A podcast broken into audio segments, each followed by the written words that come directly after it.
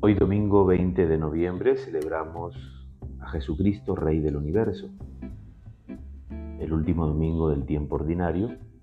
Y la próxima semana comenzamos el tiempo de Adviento que nos prepara a la gran solemnidad de la Natividad del Señor, el Emmanuel, Dios en medio de nosotros.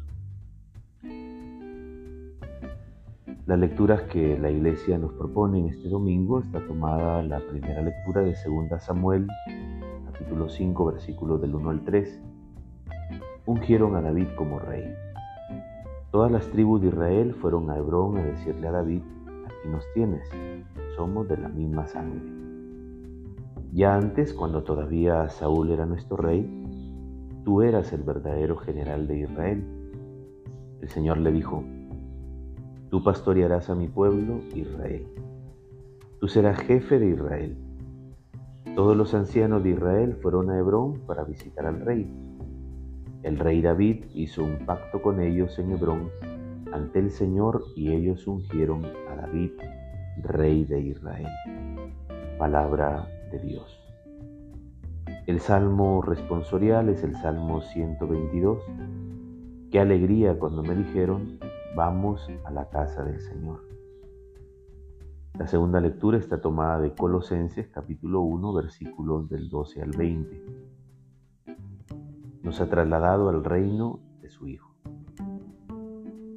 Con alegría den gracias al Padre que los ha preparado para compartir la suerte de los consagrados en el reino de la luz, porque Él los arrancó del poder de las tinieblas y los hizo entrar al reino de su Hijo querido, por quien obtenemos el rescate, el perdón de los pecados.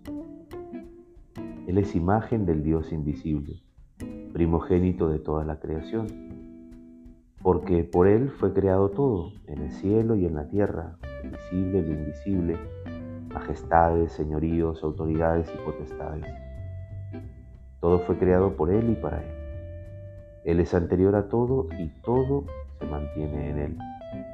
Él es la cabeza del cuerpo, es decir, de la iglesia. Él es el principio, el primogénito de los muertos, para ser en todo el primero. En Él decidió Dios que recibiera la plenitud. Por medio de Él quiso reconciliar consigo todo lo que existe, restableciendo la paz por la sangre, tanto entre las criaturas de la tierra como en las del cielo. Palabra de Dios. El Evangelio está tomado de Lucas capítulo 23, versículos del 35 al 43. Señor, acuérdate de mí en tu reino. En aquel tiempo, el pueblo estaba mirando a Jesús y los jefes se burlaban de él diciendo, ¿ha salvado a otros? Se salve a sí mismo si es el Mesías, el predilecto de Dios. También los soldados se burlaban de él. Se acercaban a ofrecerle vinagre y le decían, si eres rey de los judíos, sálvate. Encima de él había una inscripción que decía, este es el rey de los judíos. Uno de los malhechores crucificados lo insultaba diciendo, ¿no eres tú el Mesías? Sálvate a ti mismo y a nosotros. Pero el otro lo reprendió diciendo, ¿no tienes temor de Dios, tú que sufres la misma pena? Lo nuestro es justo, recibimos la paga de nuestros delitos, pero él en cambio no ha cometido ningún crimen. Y añadió, Jesús, cuando llegues en tu reino, acuérdate de mí. Jesús le contestó, te aseguro que hoy estarás conmigo en el paraíso. Palabra de salvación. Si hablamos de reino en la tradición del Nuevo Testamento, entonces tendremos que pensar en un rey, en un soberano. En esta analogía, Dios es el único rey soberano.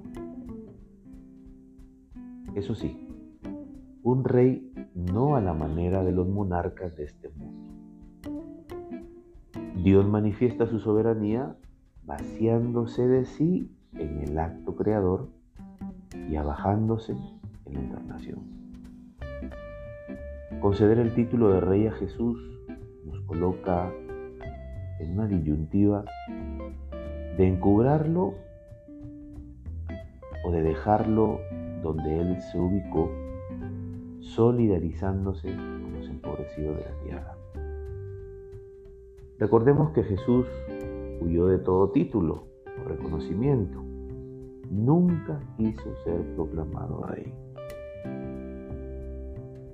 Cuando lo hizo estaba siendo interrogado por el gobernador romano en el momento inminente de su muerte, especificando que su reino no era de este mundo. Corresponde puntualizar que el pueblo de la Biblia no fue esencialmente monárquico. Su conformación y configuración se basa en otro tipo de organización. El régimen monárquico será tardío y temporal. Eso sí, en las promesas mesiánicas se anhela la vuelta de un rey pacífico.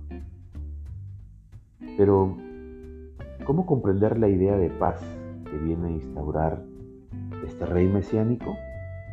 En la Biblia hebrea el término paz traduce la palabra shalom, que en su sentido primordial sugiere la experiencia de bienestar integral de la persona, tanto su vida interior como exterior. En la vida interior, Shalom describe un espíritu calmo y apacible, lejos de los estados de angustia, sufrimiento y desazón tan comunes en los momentos difíciles de nuestras vidas. Es una realidad de plenitud que apacigua el corazón de la persona. En su expresión externa, shalom, como bienestar, implica la potencialidad y dignificación de la vida de la persona en todas sus formas. Desde la Biblia, esto significa la posibilidad de obtener pan, la ausencia de guerras y un cuerpo libre de enfermedades estas condiciones de verdadera paz no han sido alcanzadas ni por las monarquías ni por los gobernantes que se han arrogado el papel de dioses valiéndose del poder para dominar y no para servir. Hoy no solo ante numerosas guerras y desgarradoras conflictos sociales y terribles desigualdades que turban el alma, cuerpo y el espíritu, la proclamación y la construcción de la paz se convierten en tareas impostergables. Solo a través de comunidades solidarias y cuidadoras es que podremos edificar el reino que Jesús quería.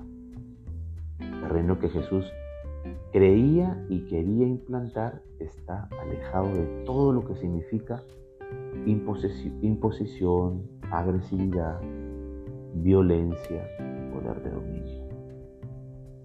Necesitamos tú y yo cooperar en la edificación de este reino de amor, de justicia, de verdad, de solidaridad y de paz. La bendición de Dios Todopoderoso, Padre, Hijo y Espíritu Santo, descienda sobre ti y permanezca para siempre. Que tengas un buen domingo, una buena semana.